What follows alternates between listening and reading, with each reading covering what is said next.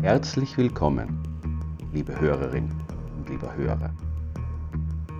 Mein Name ist Christian Weig und ich bin ein unrastig Neugieriger. Das ist etwas, das ich in vielen Bereichen meines Daseins ausleben darf. Etwas, das mich immer wieder an Orte führt, die eine verborgene Vergangenheit haben, dunkle Geheimnisse, eine Geschichte, die so mancher nicht kennen mag. Lass mich dein Reiseführer sein zu jenen Orten, die heute zum Teil unscheinbar wirken mögen, die aber einst Geschehnisse voller Dramatik miterlebt haben.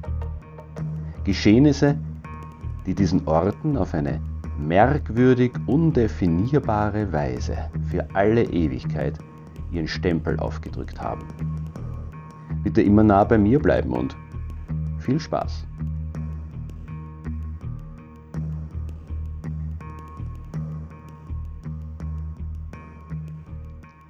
Werfen, eine florierende Gemeinde im Salzburger Pongau, ist heute bei Urlauberinnen und Urlaubern aus aller Welt beliebt.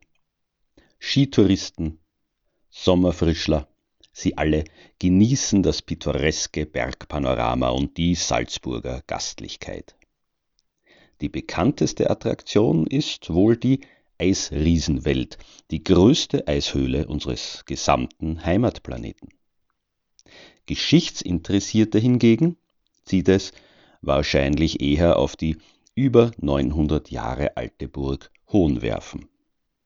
Als Filmkulisse des Klassikers The Sound of Music durfte Werfen Mitte der 1960er Jahre auch bereits dienen. Wunderschön. Und für alle, die sich lukullischen Genüssen verschrieben haben, ist das durchaus noble Hotel Restaurant Obauer eine lohnende Anlaufstelle in Werfen. Untergebracht ist es im ehemaligen Lebzelterhaus der Marktgemeinde, also jenem Haus, in dem der Lebkuchenbäcker einst seinen Betrieb hatte. Doch auch andere Produkte aus Honig wurden von den Vertretern jener Zunft hergestellt. Die kulinarische Tradition besteht somit schon seit langer Zeit was den werten Gästen während des Verzehrs ihres sicher hochwertigen, wenn auch nicht ganz billigen Mahls eher nicht erzählt wird, ist ein Kriminalfall, der sich in dem bewussten Haus zur Mitte des 19. Jahrhunderts ereignet hat. Und sogar dieser hat etwas mit Nahrungsaufnahme zu tun. Wieso? Wir werden sehen.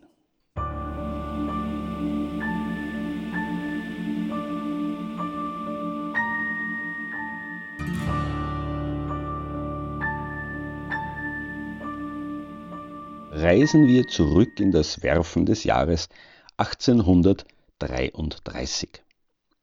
Damals kam ein 30-jähriger Mann mit großen Plänen in den Ort. Sein Name war Johann Oberreiter. Er war Lebzelter von Beruf und stammte aus dem nahen Dernten am Hochkönig. Einerseits hatte er ein kleines Vermögen von ein paar hundert Gulden angespart, andererseits verstand er durchaus auch etwas von seinem Beruf. Sein Plan war, diese beiden Trümpfe auszuspielen, um sich an die knusprige 26-jährige Lebzelterswitwe Maria Schintelmeißer heranzumachen und so schnell und ohne großen Aufwand zum Unternehmer aufzusteigen. Er war dabei äußerst erfolgreich und schon im Jahr seiner Ankunft in Werfen heiratete er seine Chefin. Diese war angeblich alles andere als eine angenehme Zeitgenossin, doch Johann Oberreiter nahm das gelassen.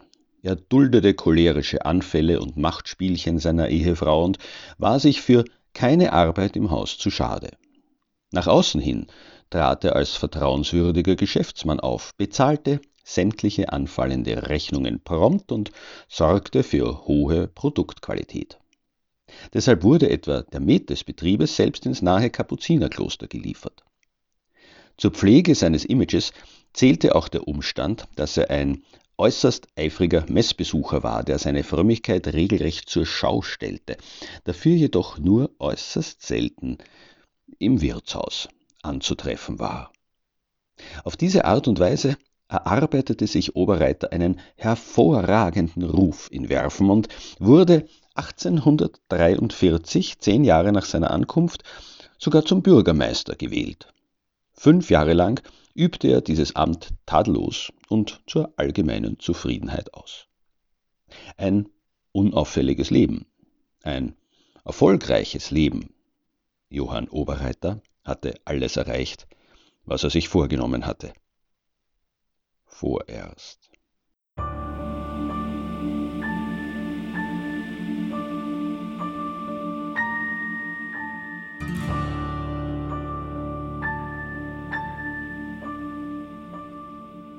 Aber, wie heißt es so schön?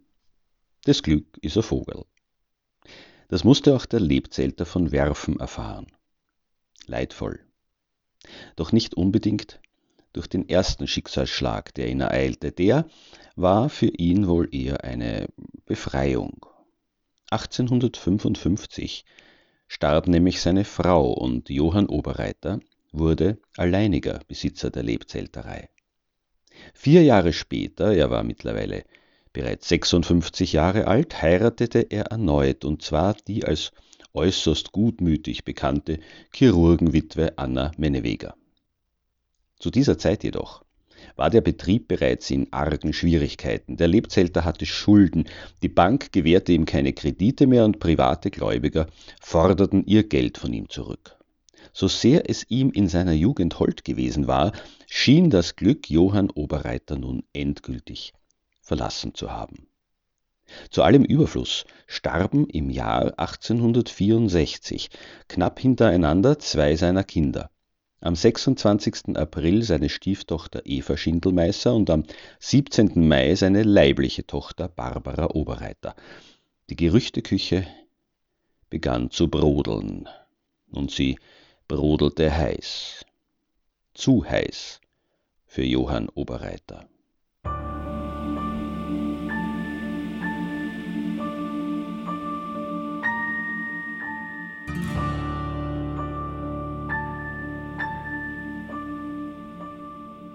In Werfen wurde immer lauter gemunkelt, der Lebzelter habe seine Töchter vergiftet. Das kam auch seiner Frau Anna zu Ohren, die vor allem beunruhigte, dass ihr Mann auch im Verdacht stand, seine erste Ehefrau Maria auf diese Weise umgebracht zu haben. In Kombination mit eigenen merkwürdigen Beobachtungen brachten jene Gerüchte Anna Oberreiter dazu, an den Umstand zu glauben, mit einem Mörder verheiratet zu sein, und sie wurde schnell zu seiner lautesten Anklägerin. Der gute Ruf des ehemaligen Bürgermeisters war endgültig dahin. Auch wenn anfangs nichts bewiesen war, wer jedoch weiß, wie eine ländliche Gemeinde funktioniert, dem muss nicht erklärt werden, dass das Leben für Johann Oberreiter sehr schnell, sehr unangenehm wurde. Geht man davon aus, dass der Lebzelter durchaus nachvollziehbares Interesse daran gehabt haben könnte, seine zänkische Ehefrau und Miteigentümerin des Betriebes loszuwerden, so ist es nicht ganz so einfach zu verstehen, weshalb er seine Töchter hätte töten sollen. Bei näherer Betrachtung jedoch wird auch das plausibel. Die meisten seiner Kinder, seine Stieftochter mit eingeschlossen, waren körperlich oder geistig behindert. Allein schon deren Pflege dürfte den Mann neben dem Führen der Lebzelterei immer wieder an seine Belastungsgrenzen gebracht haben. Nicht nur psychisch, nicht nur physisch, sondern letztendlich auch finanziell. 500 Gulden, das entspricht etwa 5000 Euro, hatte seine erste Frau im Falle ihres Ablebens den Kindern zugesichert, auch waren sie die Begünstigten einer Hypothek, die auf das Haus der Familie aufgenommen worden war. Somit hatte Johann Oberreiter durchaus gute Gründe, sich seiner Kinder zu entledigen. So kam es, wie es kommen musste, nämlich zum Prozess.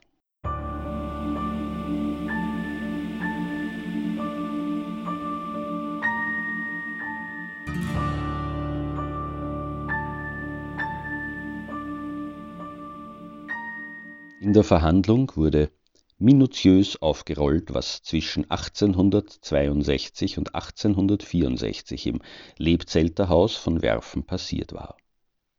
Begonnen hatte alles damit, dass die zu diesem Zeitpunkt 32-jährige Stieftochter des Verdächtigen, Eva Schindelmeißer, bereits zwei Jahre vor ihrem Ableben an Erbrechen und Durchfall erkrankt war. Sie war, wie es in den Akten heißt, durch gichtische Leiden verkrüppelt und auch geistig sehr mangelhaft entwickelt.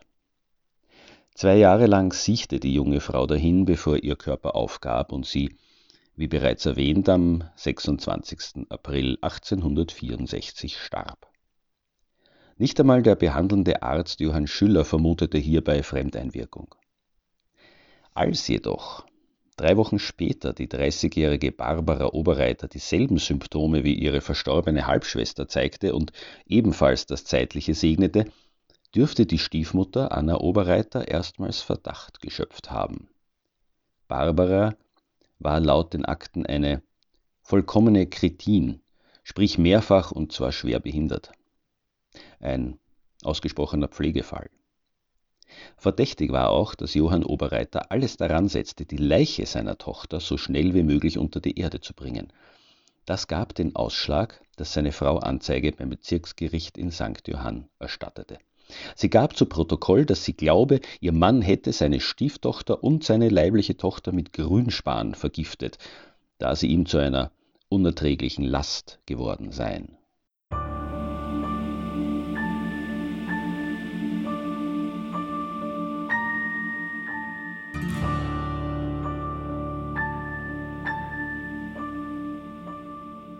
Auf gerichtliche Anordnung hin wurden beide Leichen obduziert. Pech für den Lebzelter von Werfen. Schon seit 1836 war Arsen bereits in winzigen Mengen in organischem Material nachweisbar. So auch in diesem Fall. Arsenik, eine Arsen-Sauerstoffverbindung, war noch im 18. Jahrhundert das wohl beliebteste Gift zur Beseitigung unliebsamer Zeitgenossinnen und Zeitgenossen gewesen.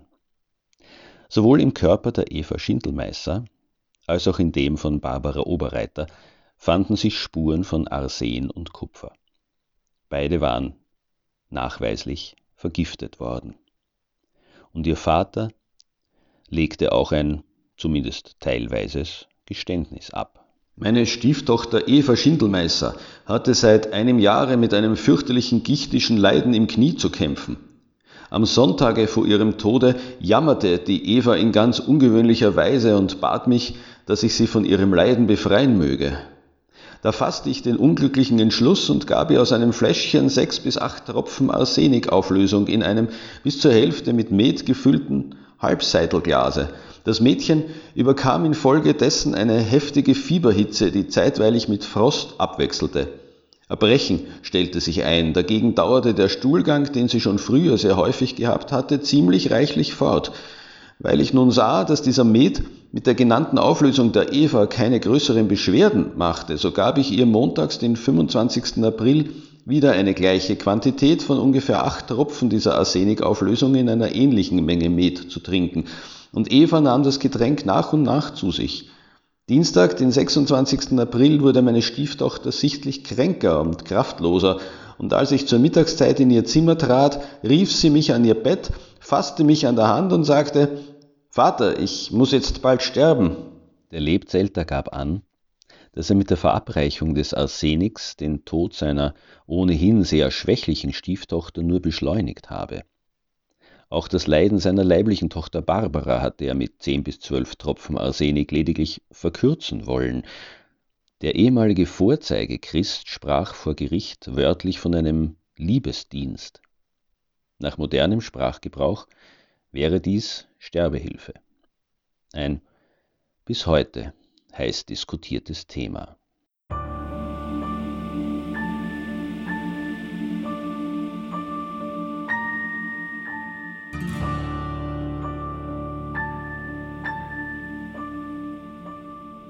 Eine neue Dimension tat sich allerdings auf, als man auch die sterblichen Überreste der Maria Oberreiter, der fast ein Jahrzehnt zuvor verstorbenen Gemahlin des Lebzelters exhumierte und auf Giftspuren untersuchte. Auch sie hatte vor ihrem Tod ähnliche Symptome wie ihre Töchter gezeigt. Deshalb lag die Vermutung nahe, dass Johann Oberreiter sie ebenfalls mit Arsen getötet haben könnte. Allerdings gaben die Gerichtsärzte an, dass ein Giftmord in jenem Fall zwar nicht ausgeschlossen werden könne, aber auch in diversen Gegenständen, die man der Toten mit ins Grab gegeben hatte, Giftspuren gefunden worden seien. Damit war unklar, ob das Arsen von den Grabbeigaben postmortem auf den Körper übergegangen war oder umgekehrt. Im Zweifelsfalle also für den Angeklagten. Allerdings nützte ihm das nicht sehr viel. Das Kaiserlich-Königliche Landesgericht Salzburg verurteilte Johann Oberreiter, Lebzelter, Wachszieher und ehemaligen Bürgermeister von Werfen, wegen Mordes an Stieftochter und Tochter zum Tod durch den Strang.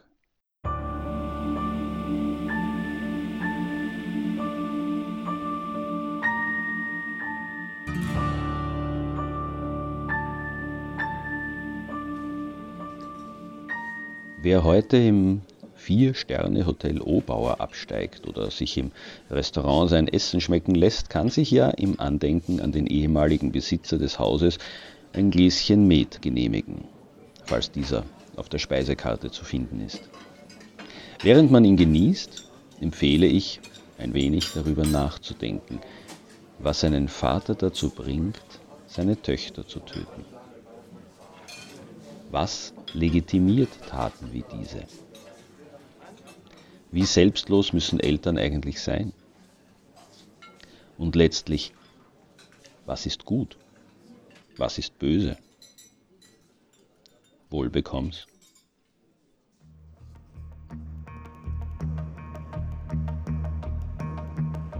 So, liebe Hörerin und lieber Hörer, ich hoffe, du hast etwas Neues erfahren oder vielleicht sogar Lust darauf bekommen, den Schauplatz der heutigen Podcast-Folge zu besuchen.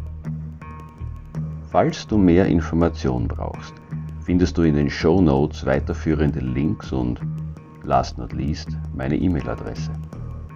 Ich freue mich nämlich immer über Kritik, Anregungen und Hinweise und gerne darf dieser Podcast auch weiterempfohlen werden. Ich denke, es gibt viele neugierige Menschen da draußen, die sich auch an die dunkleren Orte unseres schönen Österreichs wagen. Ich empfehle mich.